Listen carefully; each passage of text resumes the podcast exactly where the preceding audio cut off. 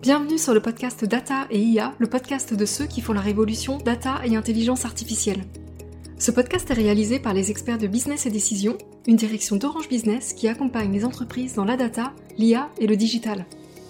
La data et l'intelligence artificielle ont pris une importance énorme et arrivent au cœur du fonctionnement de l'entreprise et de ses activités. Elles rythment l'économie et notre quotidien. Nos experts vous proposent ici un décryptage de ces sujets. Ce podcast est la version audio de nos webinars et de certains de nos événements majeurs. C'est parti Dans cet épisode, Aurélie Gonsalves et Nick Lévy, respectivement manager et directeur stratégie et innovation, vont tout d'abord vous expliquer ce que sont le Green IA et l'IA for Green. Ils vont ensuite vous dévoiler trois leviers data et IA à déployer pour la transition environnementale des entreprises. Bonne écoute Bonjour, bonjour à tous. Ravi de vous retrouver pour cet atelier dédié à un sujet bouillant on va parler de data, d'IA, bien sûr, mais on va surtout voir comment mettre la data au service de la transition environnementale de l'entreprise et plus globalement de toute l'empreinte que laisse l'humanité sur Terre. On va voir que vous tous, nous qui travaillons dans les sujets de data et d'IA, qui sommes des professionnels, des praticiens de la data et de l'IA, avons un rôle clé à jouer et qu'on a des super pouvoirs à déployer grâce à la data et l'IA pour toute la transition environnementale des entreprises. Alors cet atelier, on va l'animer à deux. Je suis ravi de le co-animer avec ma partner in crime, Aurélie. Salut Aurélie. Salut Mick. Alors Aurélie, on va tout de suite rentrer dans le vif du sujet. De quoi on va se parler pendant cet atelier? On va se parler de deux choses. La première, on va remettre, on va dire, les bases sur qu'est-ce que le Green IA et qu'est-ce que l'IA for Green pour créer une balance CO2 positive pour l'IT. Ça, c'est la première partie. Et ensuite, comme on est euh, des super-héros, on va vous donner les super pouvoirs pour maîtriser l'ensemble de l'empreinte environnementale de l'entreprise. On a un beau programme. Vous allez voir qu'on va allier des éléments de marché, de compréhension euh, de ce qui se passe sur ces domaines-là. On va commencer par ça avec des éléments très pratico-pratiques. Effectivement, quand on va vous parler des trois super pouvoirs de la data et l'IA, on va vous montrer toutes les actions que vous allez vous-même pouvoir activer basées sur nos retours d'expérience pour faire avancer euh, ce sujet du green finalement dans l'entreprise avec euh, la data IA. Mais on va tout de suite démarrer pour se donner une vision de l'empreinte du numérique et du poids du numérique en France pour bien comprendre là où on va pouvoir agir. On veut tous aller vers une planète plus propre, plus verte, sur une empreinte environnementale globale de l'humanité qui soit vraiment inférieure à ce qui se passe euh, aujourd'hui. On veut tous relever ensemble ce qu'est ce défi du millénaire. Sauf qu'on le sait, quand on travaille dans l'IT, notre réalité du quotidien, c'est plutôt beaucoup de matériel, beaucoup de consommation d'eau pour les data centers, de matériaux divers et variés pour la construction de l'ensemble des matériels dont on a besoin, et une consommation électrique extrêmement forte et en plus en croissance constante, puisque les besoins sont autour du numérique sont eux aussi en croissance constante. Donc, ce qu'il va falloir parvenir à faire, et on va pouvoir le faire à l'IT, c'est à créer une balance CO2 positive. Il faut qu'on puisse avoir un impact carbone de l'IT qui soit largement inférieur à la réduction de l'empreinte carbone de l'autre côté de tout ce qui se passe dans l'humanité au global. Et pour ce faire, il va falloir effectivement activer deux leviers. Aurélie les citait euh, juste avant. Le premier, c'est celui du Green IT. On peut aussi décliner en Green Data, Green IA. Donc mettre au point tous les dispositifs permettant de maîtriser l'empreinte environnementale de l'IT et puis voire même de la réduire. On va faire le point tout de suite sur le coût du numérique euh, en France.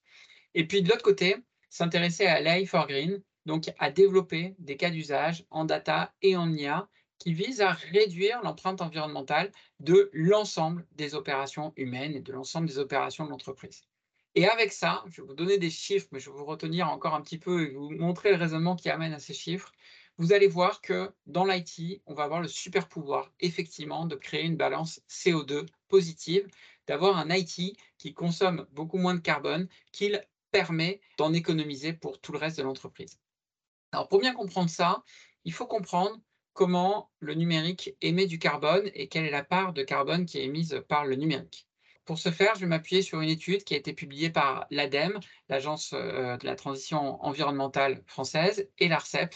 C'était au mois de mars. Et dans cette étude, on découvre que la part du numérique dans les émissions carbone du pays au global est de 2,5%.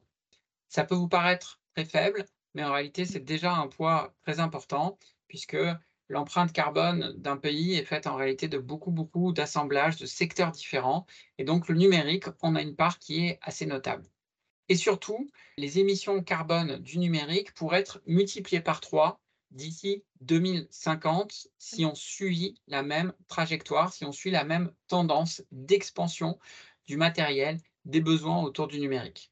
En 2020, le numérique émet 17,2 tonnes d'équivalent CO2 partout en France.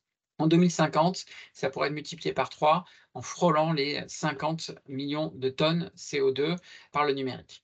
Donc, vous voyez qu'il y a véritablement un effort à faire euh, pour maîtriser cette empreinte carbone du numérique. Seconde chose, cette empreinte carbone du numérique, elle est faite à 80%, 79% par les terminaux. Les terminaux, c'est quoi? C'est l'ensemble des serveurs, c'est l'ensemble des ordinateurs qui sont sur vos bureaux, c'est l'ensemble des écrans, des téléviseurs, des smartphones, des montres connectées, de tous les objets connectés qui nous entourent. Ça, c'est l'empreinte carbone, c'est 80% de l'empreinte carbone du numérique. Pour le reste, c'est un tout petit pouillème euh, sur la partie réseau, donc que ce soit les réseaux filaires, les réseaux Wi-Fi ou euh, les réseaux 3G, 4G, 5G et toutes les antennes qui vont avec. Et puis, c'est la consommation liée au data center, donc principalement liée au refroidissement des data centers, qui vous pèse quand même pour un, petit peu moins de pour 15-20% en gros du numérique. Donc finalement, l'effort, il a à faire avant tout sur l'ensemble des terminaux, les serveurs, les ordinateurs, etc., etc. Sur ces terminaux, il faut avoir en tête que 78% de leur empreinte est faite, 78% du carbone est émis directement lors de la production. C'est-à-dire que le terminal n'a pas encore été allumé, qu'il a déjà émis près de 80% de tout le carbone qu'il va émettre pendant tout son cycle de vie, y compris la fin de vie et le recyclage.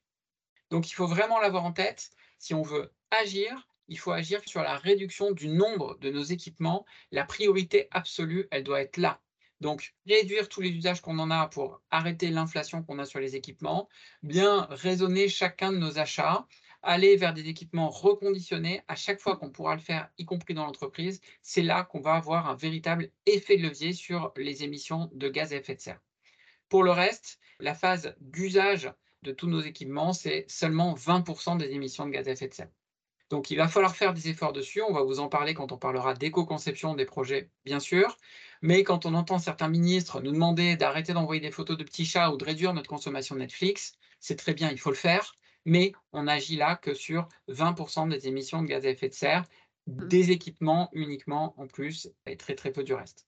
Donc, vous voyez qu'il faut quand même regagner un petit peu le sens des priorités et le sens des ordres de grandeur pour correctement faire ses choix des choix mmh. politiques aussi parfois, quant à là où on va vouloir agir. Donc si on revient à notre schéma pour relever le défi du millénaire, d'un côté, il va falloir absolument maîtriser cette empreinte de l'IT et maîtriser cette inflation très très forte qu'on voit dans le numérique en France, mais qu'on voit aussi à l'IT et dans toutes les entreprises. Donc pour parvenir à ce qu'on fasse pas x3 sur les émissions de gaz à effet de serre du numérique. Et puis de l'autre côté, il va falloir orienter un maximum d'usage de la data et l'IA pour la transition environnementale au service de la réduction de l'empreinte carbone de l'humanité, de toutes les opérations, de l'entreprise, de vos clients, de la logistique, etc., etc.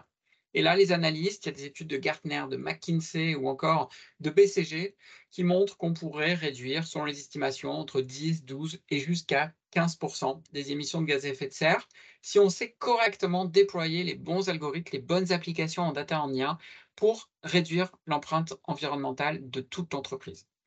Donc, vous voyez que créer cette balance CO2 positive à l'IT, ce n'est pas un rêve. On en a tous les leviers, il va falloir maintenant les activer. C'est là qu'avec Aurélie, on va vous dire les trois pistes principales que vous allez avoir activées pour créer cette balance positive. On vous donne donc vos trois super pouvoirs. Alors Aurélie, quel est le premier super pouvoir?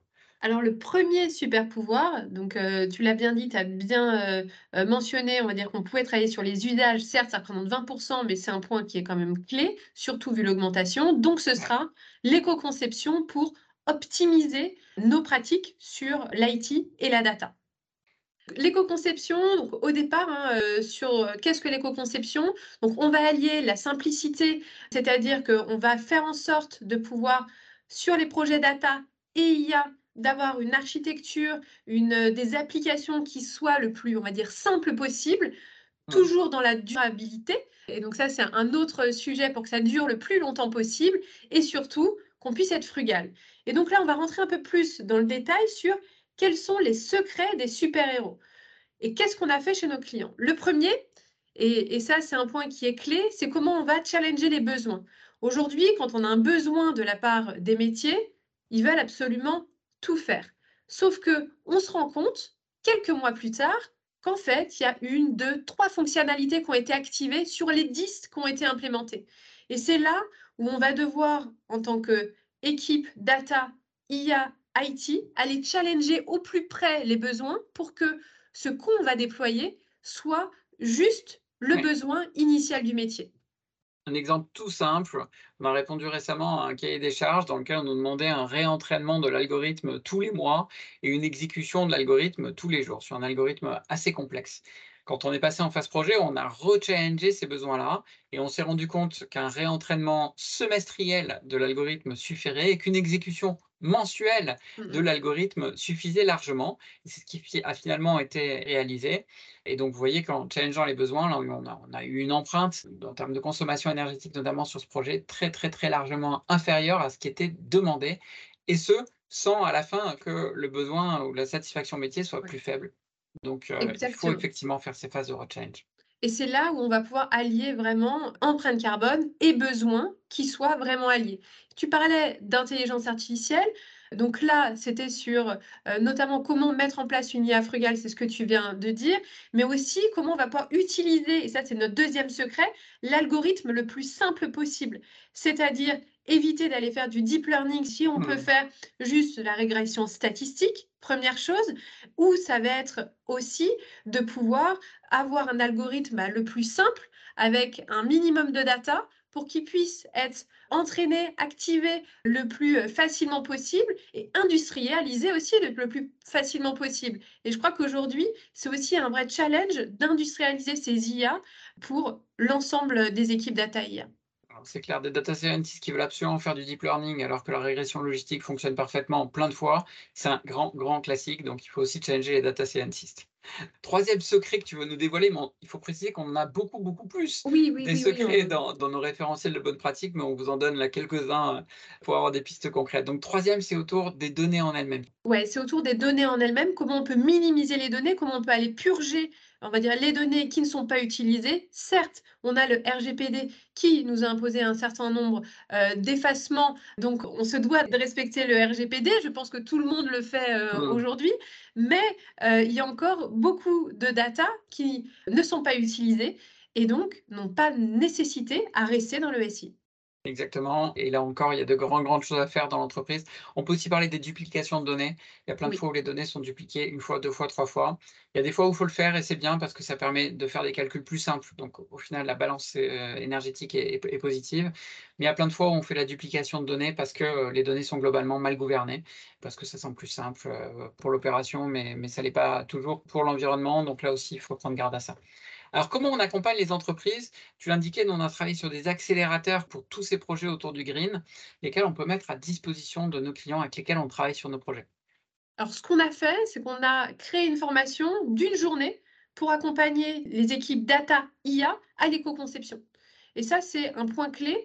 On a, tu disais qu'on a un référentiel de bonne pratique. On a créé un référentiel basé sur les référentiels euh, existants, mais vraiment concentré sur la data IA de plus d'une centaine de bonnes pratiques. Et donc, on est là pour vous accompagner et faire en sorte que vous puissiez apprendre euh, de ces bonnes pratiques et surtout les mettre en place. Deuxième chose, c'est, et là on va un peu plus loin, on va auditer l'éco-conception de vos projets data IA bah, pour être sûr que les bonnes pratiques qu'on a pu vous transmettre bah, puissent être bien exécutées dans l'ensemble de vos projets. Et donc, on fera un audit sur la partie usage, sur la partie plus technique, architecture, et aussi, tu l'as bien dit, sur la partie gouvernance, parce que c'est aussi un des points clés pour l'éco-conception. Donc avec la formation, on apprend à faire des projets éco-conçus sur toute la suite. Et avec l'audit, on sait vous pointer finalement quels sont les points clés à revoir sur votre existant, parce que pas totalement efficace d'un point de vue euh, énergétique ou environnemental. Second pouvoir, second super pouvoir, Aurélie, c'est donc celui du pilotage, d'exploiter les données pour arriver à savoir où agir dans l'entreprise. Exactement. Et là, sur le pilotage, c'est un point clé. On va mettre en place des systèmes de mesure, c'est le fameux mesurer pour agir, Mmh. et tous les professionnels de la data le connaissent bien.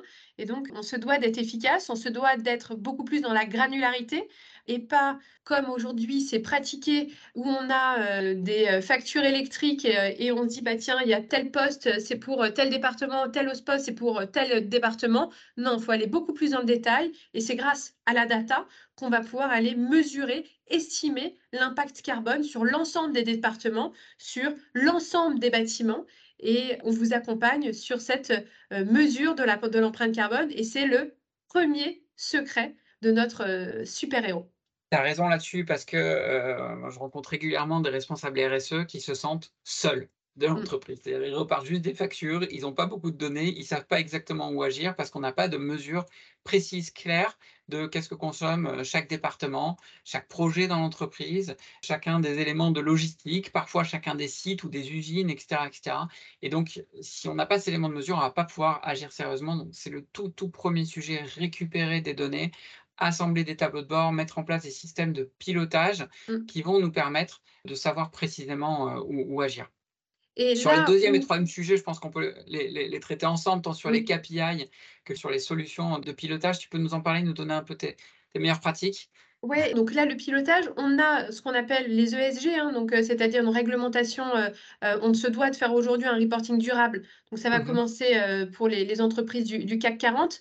Et donc, on va devoir identifier les KPI clés qui sont liés à l'environnement, au social et à la gouvernance.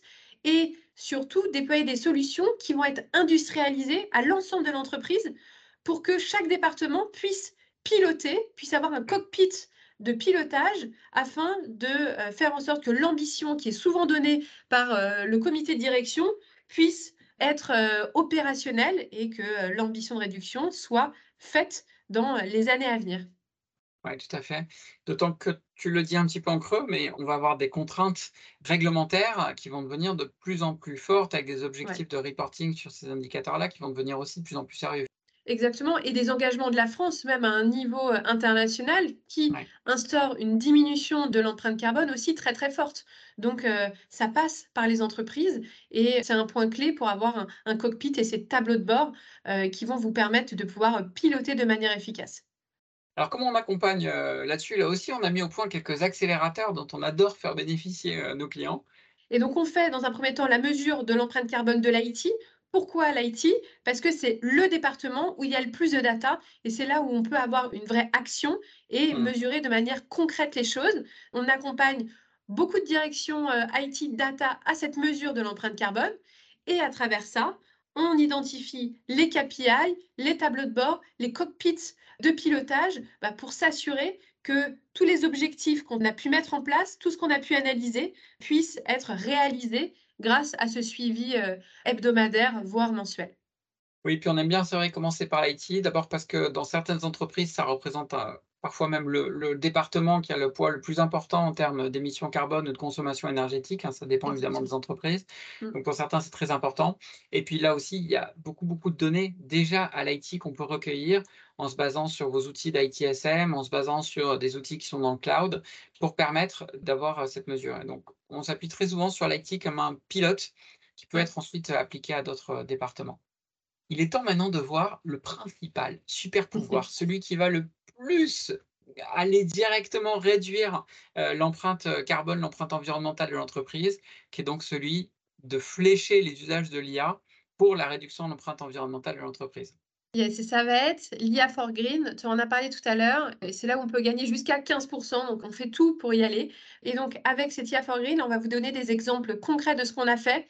On a, dans un premier temps, utilisé notamment des capteurs hein, pour faire en sorte qu'on puisse maximiser euh, les usages. On peut mettre des capteurs euh, dans euh, les salles de, de serveurs pour accompagner le refroidissement. Ça, c'est Google qui l'a fait pour mettre en place des algorithmes. Les deux vont ensemble mais aussi les usages pour qu'on puisse mettre en place une décision à prendre en fonction du degré des salles des serveurs et Ah, donc refroidir de manière efficace. Ouais, L'exemple que tu donnes est assez iconique euh, chez Google. Ils se sont rendus compte qu'en pilotant le système de refroidissement du data center, concrètement la clim, hein, par un algorithme de machine learning, ils arrivaient à réduire de 40% la consommation énergétique du premier poste de consommation énergétique du data center, qui est le refroidissement. Mmh, mmh. Donc on voit que des choses, quand elles vont être pilotées de façon très très fine par un algorithme très fin, vont être absolument euh, hyper, hyper, hyper efficaces je peux donner un autre exemple d'un projet qu'on a réalisé, euh, euh, nous, pour le groupe euh, Orange, où on est venu réduire de 15% la consommation énergétique de l'ensemble des antennes du réseau mobile à l'échelle d'un pays. On a travaillé sur le pays de la Pologne pour démarrer. Pourquoi? Parce que là-bas, en plus, le mix énergétique est très défavorable, il est très carboné, puisqu'il y a beaucoup de charbon qui permet de générer l'électricité polonaise. Donc, c'est un algorithme qui a été entraîné en France de façon frugale, donc sur une énergie elle-même peu carbonée, en plus de façon frugale pour avoir un effet levier bien plus important dans une autre partie du monde où l'énergie est beaucoup plus carbonée. Donc là, on est sur un truc plus qu'ultra positif en termes de gains de gain CO2. Pour citer plein, plein d'autres exemples, on, a noté la réduction des déchets parce qu'on a eu beaucoup de projets dans ce domaine-là. Mais là, attention, c'est que trois exemples. On pourrait vous en citer des dizaines et des centaines. Ça va être propre à chacune de vos entreprises, à chacune de vos problématiques pour trouver les meilleurs cas d'usage pour appliquer finalement de l'IA au service de la réduction de l'empreinte environnementale. Alors justement, Aurélie, avec quels accélérateurs on peut accompagner les entreprises là-dessus ben, On va les accompagner avec de l'idéation, donc le Data Thinking for Green. Et donc, on va accompagner les métiers, l'IT, les data, à aller débusquer l'ensemble des cas d'usage qui vont permettre à l'entreprise de pouvoir réduire son empreinte carbone. On va phosphorer comme ça pendant une demi-journée, tous ensemble, pour prioriser un certain nombre de cas d'usage qui vont avoir le plus de valeur possible pour l'entreprise et donc agir concrètement sur la diminution de l'empreinte carbone.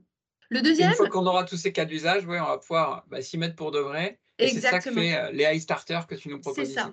On va pouvoir mettre en place de l'intelligence artificielle, toujours de l'IA frugale. Hein. Aujourd'hui, on est spécialiste de l'IA frugale et donc on va euh, vous accompagner sur la mise en place de ce cas d'usage pour vous montrer les résultats et ainsi industrialiser l'ensemble euh, de l'IA dans vos processus data. Donc, on voit le programme. D'abord, on implique les métiers pour trouver les meilleurs cas d'usage, là où l'entreprise consomme le plus et a le meilleur levier possible. Et ensuite, on déroule d'abord des maquettes qu'on passe ensuite à l'échelle en IA pour appliquer ces cas d'usage. Vous voyez, on a un beau programme. Si on récapitule un peu vos trois super pouvoirs, premier super pouvoir, c'est donc celui de l'éco-conception. Mmh. Donc, parvenir à ce que globalement les projets de data et d'IA réduisent leur empreinte carbone et environnementale. Second super pouvoir, c'est utiliser de la data et l'IA partout dans l'entreprise pour avoir une bonne mesure de là où on va pouvoir agir et mettre en place des plans d'action qui soient bien calqués sur les priorités dans l'entreprise. Et puis, troisième catégorie de cas d'usage, on va utiliser de l'IA pour réduire directement l'empreinte carbone de l'entreprise. Vous voyez que c'est avec cet assemblage de trois grandes mmh. pratiques, de trois super pouvoirs que vous allez pouvoir effectivement créer une balance CO2 positive pour l'IT et participer directement avec les super-héros de la réduction de l'empreinte environnementale de toute l'entreprise. Il va falloir activer de toute façon ces trois super-pouvoirs en même temps si on veut être totalement efficace. Et surtout, on est sur des super-pouvoirs qui ne demandent pas beaucoup d'investissement pour l'ensemble des équipes. On est sur trois super-pouvoirs pragmatiques et qui sont faciles à mettre en place. Exactement, vous pouvez tous agir dès maintenant parce qu'il y a des actions qui sont aussi très concrètes et très simples. Merci beaucoup Aurélie d'avoir animé cet atelier avec moi, c'était chouette. Et merci, à tous de nous avoir suivis. À très bientôt, au revoir. À bientôt, au revoir. Merci d'avoir écouté ce podcast. Vous pouvez le retrouver sur votre plateforme de podcast préférée. Si cet épisode vous a plu, n'hésitez pas à lui ajouter 5 étoiles et à nous laisser un commentaire. Pour échanger avec les experts de business et décision, Retrouvez-nous sur nos réseaux sociaux, notre blog et sur businessdecision.com. À bientôt!